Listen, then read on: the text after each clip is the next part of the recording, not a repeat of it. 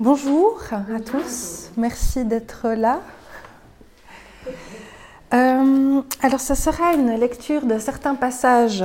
Enfin, je me suis surtout inspirée de cet ouvrage Petite histoire de la Lune de Bernd Brunner, qui évoque d'une manière très accessible l'historique de la Lune, scientifique, en passant par les croyances populaires. C'est vraiment un mix que j'ai trouvé très intéressant.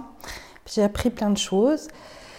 J'ai dû finalement me restreindre parce que ça part vraiment dans tous les sens.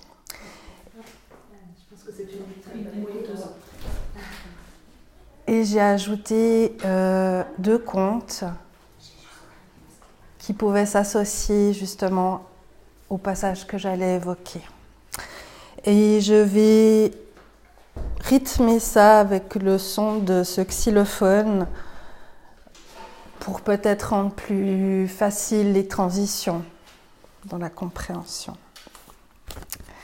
Voilà.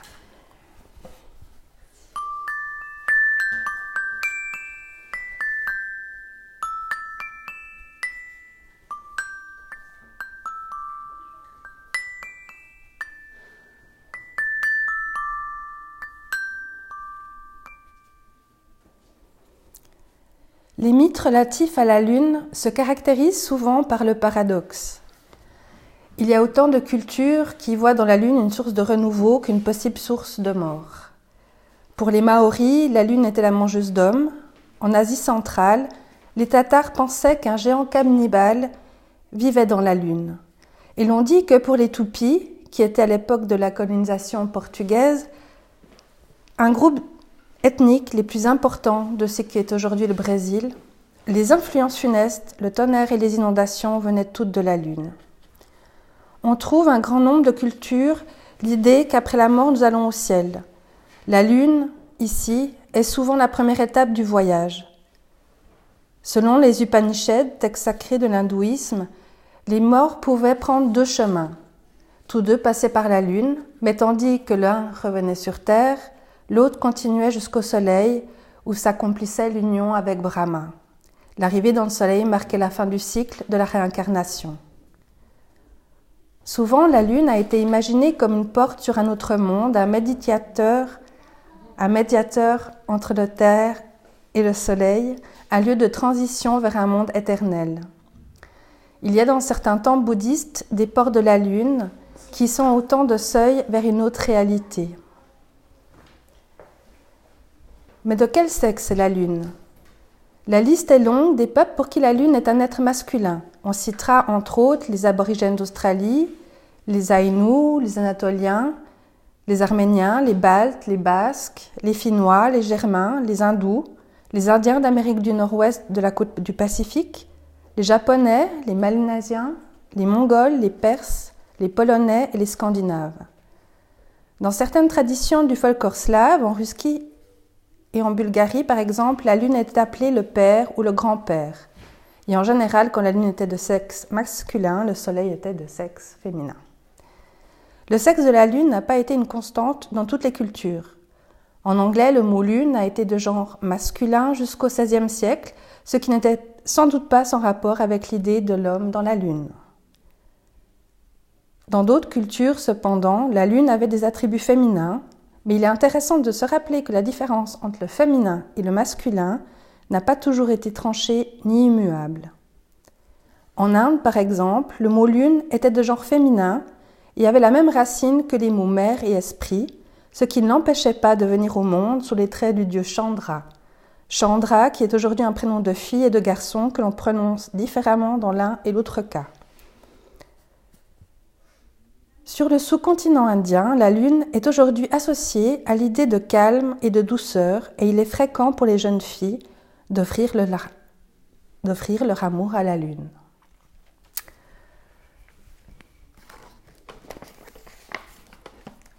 Et ceci me donne la possibilité de vous lire un texte de Maupassant, un conte grivois, Claire de lune.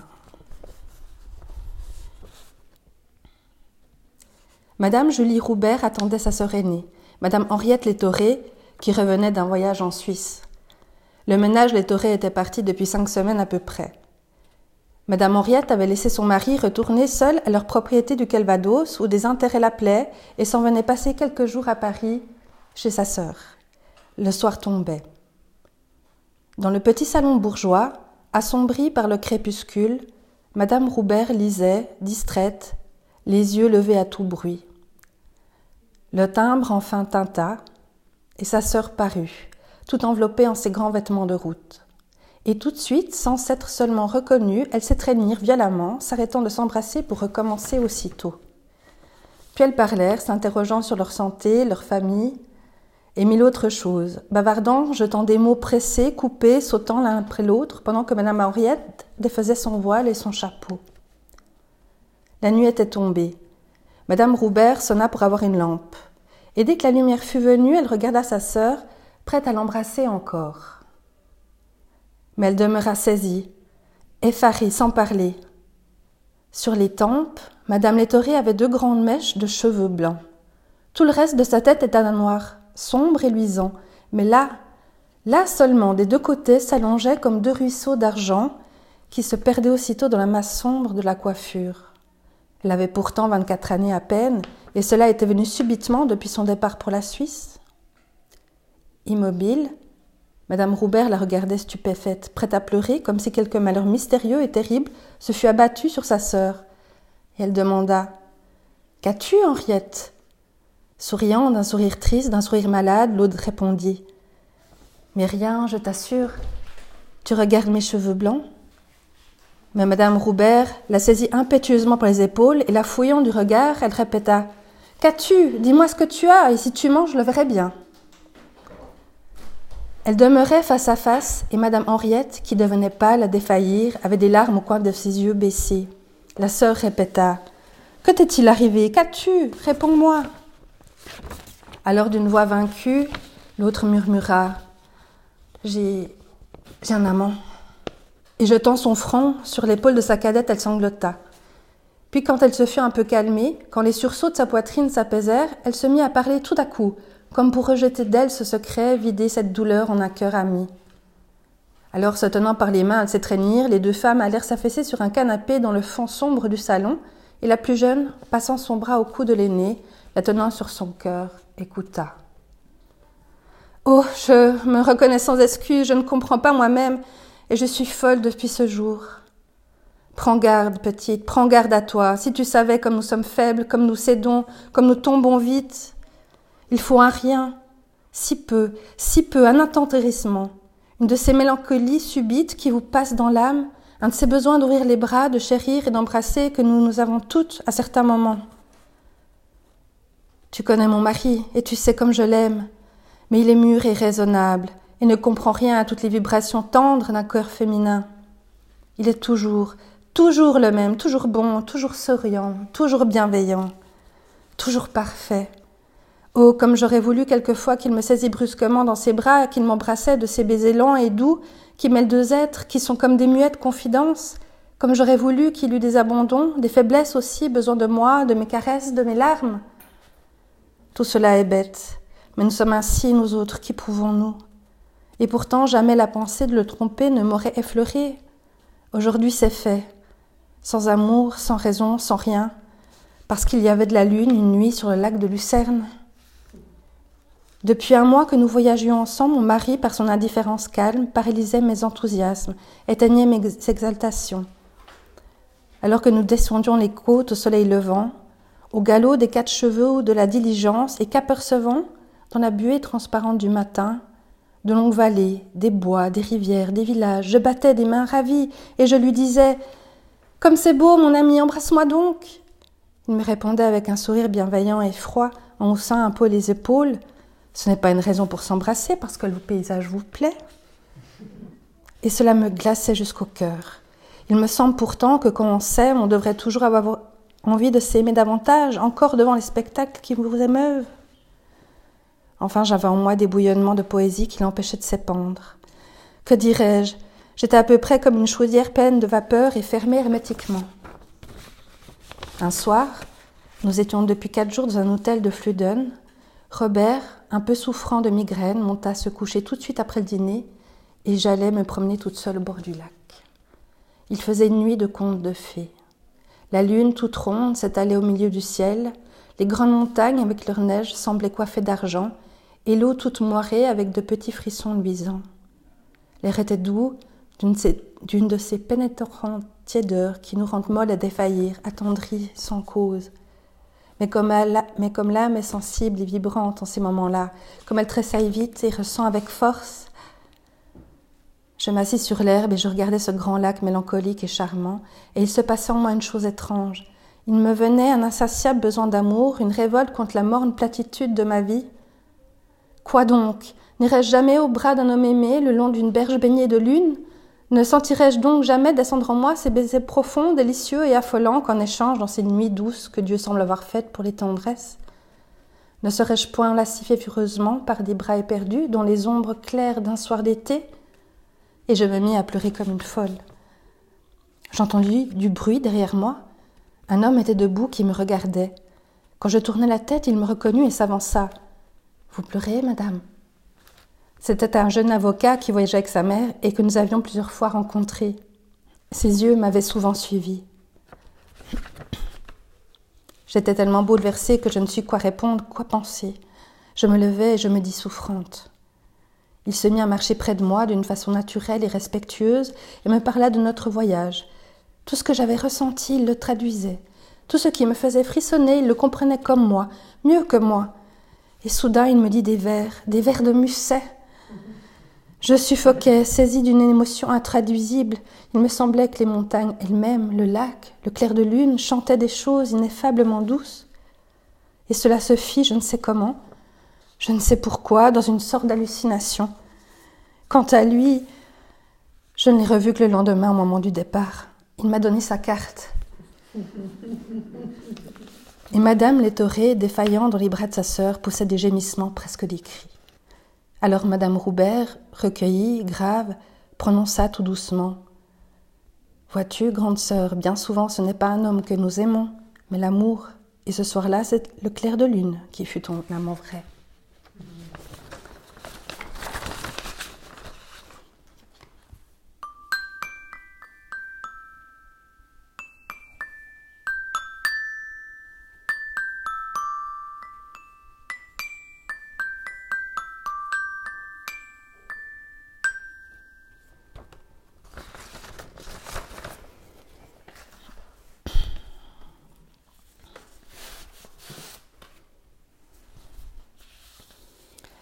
Dans certaines mythologies, la lune peut aussi être de sexe masculin quand elle monte et de sexe féminin quand elle descend.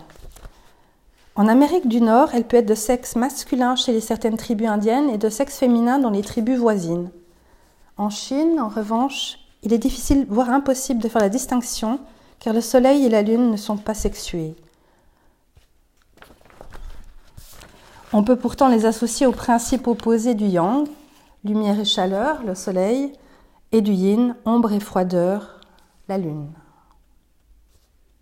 Dans la mesure où nous sommes capables de reconstituer les vieilles croyances, les déesses mères du paléolithique et du néolithique étaient liées à la fois à la lune et à la terre. Les Égyptiens avaient plusieurs mythes lunaires, souvent liés à la fertilité. Ils vénéraient Isis, qui donnait naissance à Horus, le dieu du soleil. Thoth était lui aussi lié à la lune. Sin, la déesse sumérienne de la ville d'Our, avait pour symbole le ventre et le taureau. Dans la mythologie grecque, la lune était associée à la déesse Sélénée, mais aussi avec Artémis ou Hécate. Sélénée est le mot grec pour lune, et il a donné le mot sélénologie ou étude de la lune, et le nom de l'élément appelé sélénium. Plus tard, Luna et Diane seront les déesses romaines représentant la Lune, ce qui explique pourquoi dans les langues romanes, l'article associé au mot Lune est traditionnellement du genre féminin, la Lune en français, la Luna en espagnol et en italien, Alua en portugais, etc. Pour les peuples germaniques, en revanche, la Lune était le dieu Mani, d'où Dermonde en allemand.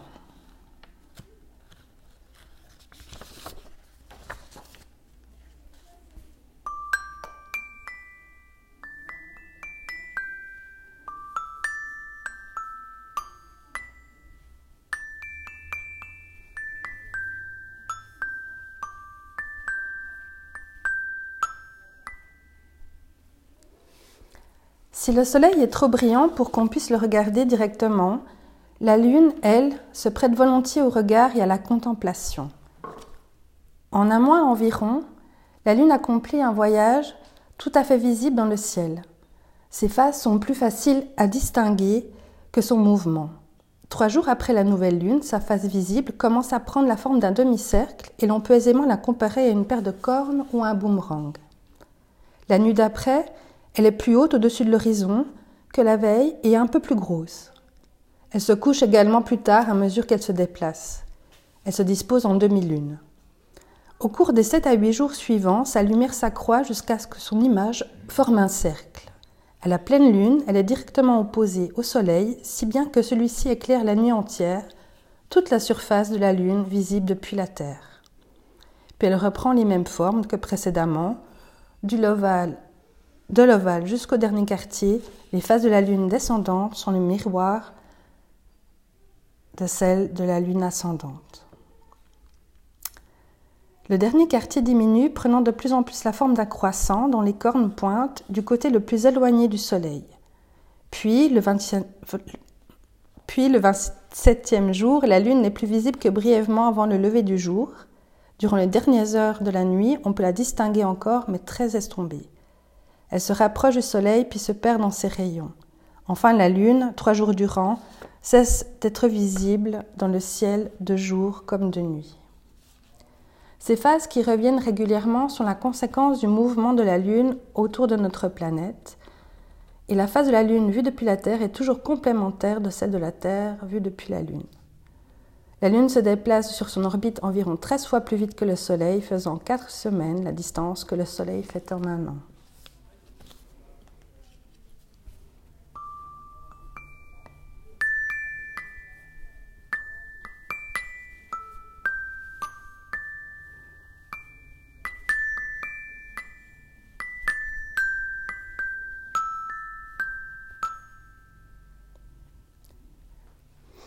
Bien avant la découverte du télescope, les humains ont médité sur les zones plus ou moins éclairées de la surface lunaire, de même qu'ils n'ont jamais cessé d'examiner la forme des nuages dans le ciel.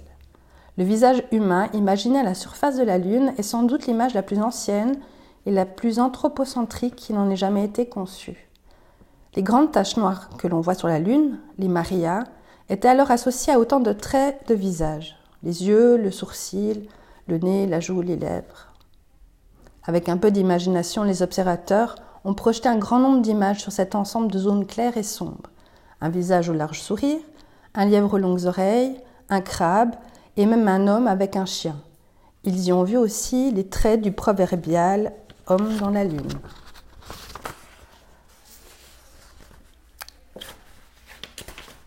Ça me donne la possibilité d'évoquer. Ah, vous êtes très gentil. Merci. Merci, madame. Ça me laisse la possibilité de vous lire un conte. J'avais prévu autre chose en fait. Et dans le lieu de perdition qu'est la foire aux livres, je suis tombée sur cet ouvrage Mythes et légendes. Je l'ai ouvert et au hasard, il se trouve, je suis tombée sur le titre suivant L'origine de la lune et du soleil. Et on y retrouve euh, l'aspect que je voulais évoquer dans l'autre conte. Alors je vous le lis aujourd'hui. Il y a bien longtemps, alors que le monde était encore dans sa prime jeunesse, la lune était un jouet appartenant à une tribu d'animaux. Un jour, Coyote dit à Antilope Envoyons nos fils apprendre à voler la lune. Coyote et Antilope vivaient ensemble et chacun d'eux avait quatre fils. Suivant les instructions de leurs pères respectifs, les huit jeunes hommes s'en allèrent dans les montagnes et choisissant chacun une retraite, jeûnèrent afin d'obtenir l'aide de leur esprit gardien. Après qu'ils se furent rendus à plusieurs reprises dans la montagne pour y jeûner, Coyote déclara À présent, nos garçons doivent être prêts à voler la lune. Les huit jeunes hommes gagnèrent l'endroit découvert où les animaux qui possédaient la lune jouaient à faire rouler la grosse boule rayonnante ils se cachèrent à l'une des extrémités du terrain de jeu. Les animaux n'ignoraient rien de la présence des huit voleurs et de leurs intentions. Ils firent rouler la lune dans leur direction, persuadés qu'elle était bien trop lourde pour que quiconque puisse l'emporter. Mais les frères coyotes se relayèrent pour la pousser vers leur village. Les animaux les rattrapèrent et les tuèrent les uns après les autres. Alors les frères antilopes prirent le relais et se montrèrent si rapides que les animaux furent incapables de les rejoindre. Lorsque les frères antilopes arrivèrent chez eux et apprirent à Coyote que ses quatre fils avaient été tués, le malheureux père se mit à pousser de grands cris. Éteignez le feu et donnez-moi cette lune, commanda-t-il aux frères antilopes. Ils lui obéirent. Coyote rapporta la lune à ses propriétaires et ceux-ci rappelèrent ses fils à la vie et les lui rendirent. Un jour, Pic à poitrine rouge dit à sa grand-mère Laisse-moi aller voler la lune. Il se mit en route. Lorsque ceux du peuple de la lune le virent arriver, ils devinèrent la raison de sa venue et éclatèrent de rire. Faisons rouler la lune en direction du petit pic, dit l'un des animaux, et voyons ce qu'il est capable de faire avec un objet aussi gros. Pic eut toutes les peines du monde à soulever la grosse boule rayonnante et il s'éloigna en tube-tubant. Les animaux rirent de plus belle. Laissons-le aller jusqu'à cette crête. S'il parvient à la franchir, nous le tuerons. Ils ignoraient que Pic était très malin. Lorsqu'il atteignit la crête en question, il se trouvait déjà au sommet de la crête suivante car il avait eu l'idée de faire rouler la Lune jusqu'au bas de la pente, de la suivre à tire d'aile et de profiter de la vitesse acquise pour le faire remonter plus aisément le versant opposé. Les animaux le poursuivirent jusqu'à tomber d'épuisement et Pic fut ainsi ramené, puis ainsi la Lune chez lui. Les animaux se retournèrent tristement, sans lune. Créons une nouvelle lune, proposa l'un d'eux, et plaçons-la dans le ciel. Mais qui serait la nouvelle lune? Ils débattirent longuement de la question et finirent par choisir Renard jaune. Renard jaune accepta de monter au ciel et de briller jour et nuit, mais il rendait les jours si chauds que les autres animaux le firent redescendre. Ils demandèrent à Coyote Penses-tu pouvoir faire une bonne lune Oui, bien sûr, répondit-il. J'aimerais beaucoup être la lune, car ainsi je pourrais tout voir. Ils l'envoyèrent au ciel. Avec lui, les jours n'étaient pas trop chauds, mais il avait l'œil à tout et chaque fois qu'il surprenait quelqu'un en train de commettre une mauvaise action, il criait haut et fort le nom du coupable. Aussi, ceux qui désiraient agir en secret demandèrent le rappel sur terre de Coyote. Quatre sœurs grenouilles désiraient ardemment épouser deux, jeunes hommes de la tribu, deux jeunes hommes élégamment vêtus, mais elles ne savaient comment s'y prendre. L'une des sœurs grenouilles échafauda un plan. Elle mouilla le sol de la forêt afin que les deux jeunes hommes ne trouvent qu'un seul endroit sec où s'asseoir, l'intérieur de la hutte en écorce des sœurs grenouilles. Ils n'étaient pas plutôt assis qu'une des sœurs sauta au visage de l'un d'eux et s'y accrocha si fermement que le jeune homme fut incapable de s'en débarrasser. Les trois grenouilles restantes se jetèrent sur le second jeune homme et l'éborgnèrent. Les autres membres de la tribu essayèrent d'aider les deux malheureux sans succès. J'ai honte de n'avoir plus qu'un œil, dit le borgne. Je serai le soleil. Je serai la lune, dit l'autre. Je ne veux pas rester là avec cette grenouille sur la figure. On les fit monter au ciel pour y être le soleil et la lune. Les taches que l'on voit sur la lune sont dues à la grenouille qui est toujours accrochée au visage du jeune homme. Quant au soleil, il n'a qu'un œil, comme chacun sait. Et c'était donc un mythe des Indiens d'Amérique du Nord.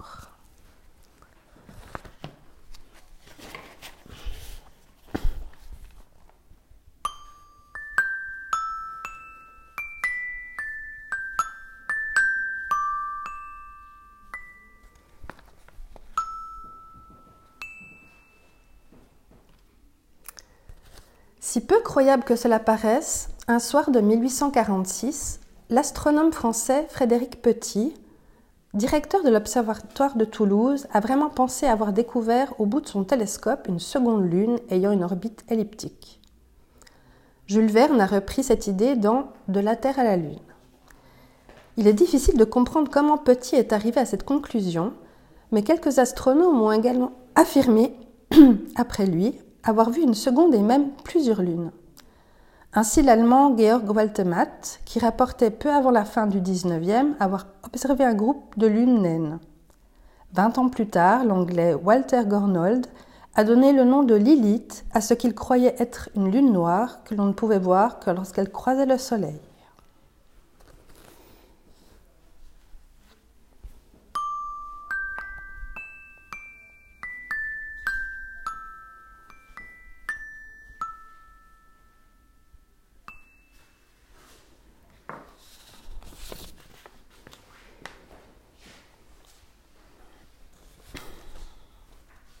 L'action des marées qui résulte de l'interaction des forces centrifuges et gravitationnelles respectives de la Terre, de la Lune et du Soleil est l'influence la plus évidente de la Lune sur notre planète. La montée et descente quotidienne des eaux des océans, d'un mètre en moyenne sur tout le globe, se produisent quand l'eau est attirée par la Lune et qu'en même temps, la force centrifuge de la Terre crée un renflement correspondant, mais plus petit, de l'autre côté de la planète. Quand le soleil la Terre la Terre et la Lune sont alignés, que ce soit à la nouvelle Lune ou à la pleine Lune, se produit la marée de printemps, où l'impact de la Lune est augmenté par la force d'attraction du Soleil. Quand la Lune fait un certain angle avec celui-ci, à l'inverse, les marées sont faibles, ce sont les marées de morte-eau. En réalité, certains scientifiques contemporains ont découvert une corrélation entre les tremblements de terre et les phases de la Lune, et se demandent si une légère déformation de la croûte ou écorce terrestre ne pourrait pas provoquer un séisme. Geoff Chester, astronome et chargé de la communication à l'US Naval Observatory, affirme ainsi La même force qui soulève les marées dans l'océan soulève aussi des marées dans la croûte terrestre. Le tremblement de terre en Grèce et en Turquie de l'automne 1999 s'est produit après une éclipse totale du Soleil et le tsunami de 2004 au moment de la pleine lune.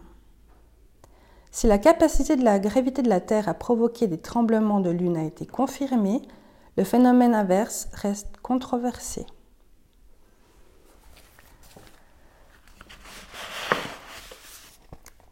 Et à présent, il ne s'agit plus d'un conte, mais d'un article paru en 1993 dans une revue qui s'intitule Raison et des raisons.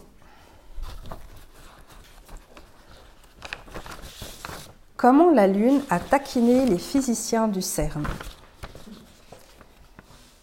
Au cours des siècles, la Lune a été accusée d'être la cause de nombreux aspects étranges des phénomènes naturels. Et voilà que les scientifiques du CERN, laboratoire européen de physique des particules près de Genève, viennent de prouver que les phases de la Lune ont un effet important sur l'énergie des faisceaux de particules en circulation dans le grand collisionneur électron-positron. Dans cet accélérateur, les électrons, qui ont une charge négative, et les positrons, particules de même masse que l'électron mais en charge positive, sont accélérés en sens inverse. Se heurtant, ces particules, de charge opposée s'annihilent. Leur dématérialisation est accompagnée de l'émission de particules neutres, les bosons Z. L'énergie du faisceau d'électrons ou de positrons est mesurée avec précision extrême. Depuis quelque temps, on observait de, de mystérieuses variations de l'énergie du faisceau et toutes les tentatives pour les expliquer avaient échoué. Maintenant, les physiciens du CERN, en collaboration avec le Centre de l'accélérateur linéaire de Stanford et l'Institut de géophysique de l'Université de Lausanne, ont montré que ces variations s'expliquent par des infimes déformations de la croûte terrestre.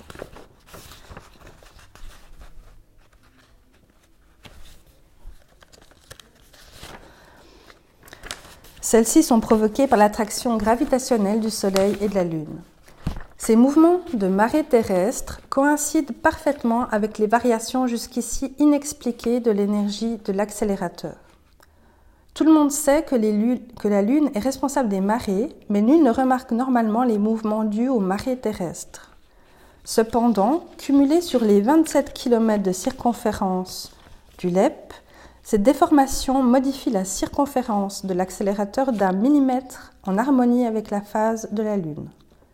Le nombre de révolutions par seconde qu'effectuent les particules autour de l'énorme accélérateur reste rigoureusement constant, mais les changements continuels de circonférence du fait de la Lune signifie que les particules doivent suivre des orbites différentes autour de l'accélérateur, ce qui a pour effet d'augmenter ou de diminuer l'énergie du faisceau.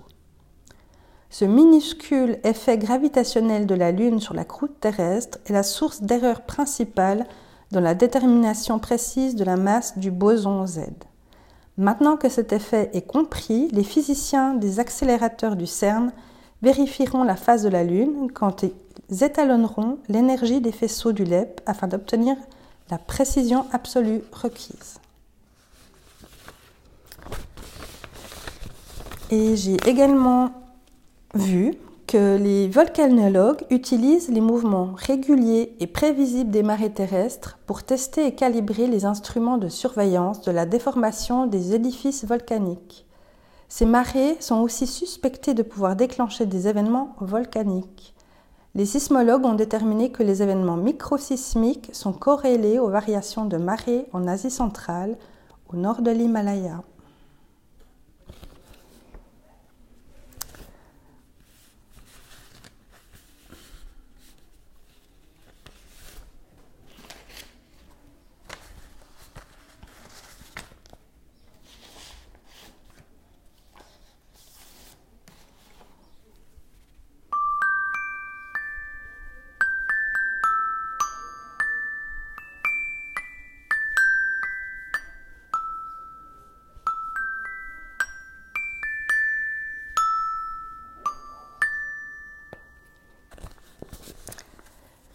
Les, aborigènes de la région côtière d'Australie ont observé une corrélation entre les phases de la Lune et les marées. Ils croyaient jadis que les marées hautes avaient provoqué par l'entrée de la Lune dans la mer, ce qui la rendait ronde et plate. Inversement, à marée basse, l'eau s'écoule de la pleine Lune dans la mer et la Lune se met alors à décroître.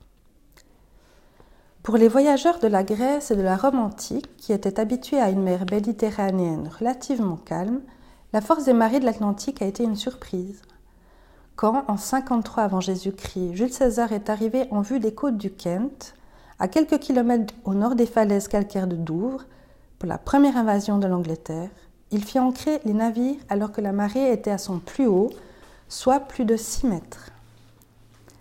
Après une courte incursion dans les terres, il retrouva sa flotte coincée à sec à marée basse. Son armée dut alors faire face à une attaque brutale des Bretons.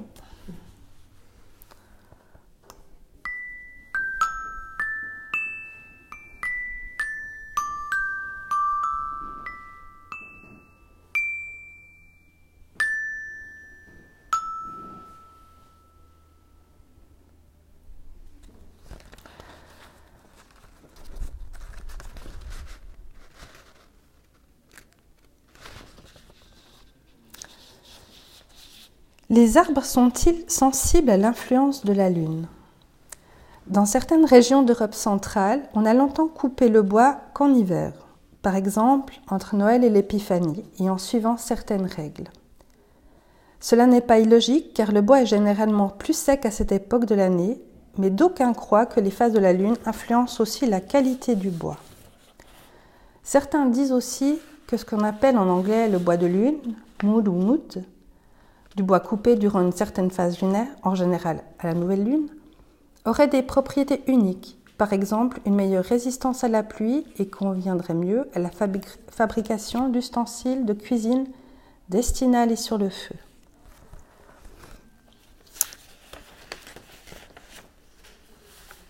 Et j'ai trouvé une petite euh, anecdote dans un ouvrage qui s'intitule euh, La Lune au quotidien et qui énumère les croyances populaires qu'on peut avoir sur la Lune et leur influence sur que ce soit le ménage, la coupe des cheveux, etc. J'ai trouvé ceci, le bois de sculpture. Lorsque l'on pratique la sculpture sur bois, le matériau de base doit être évidemment parfait.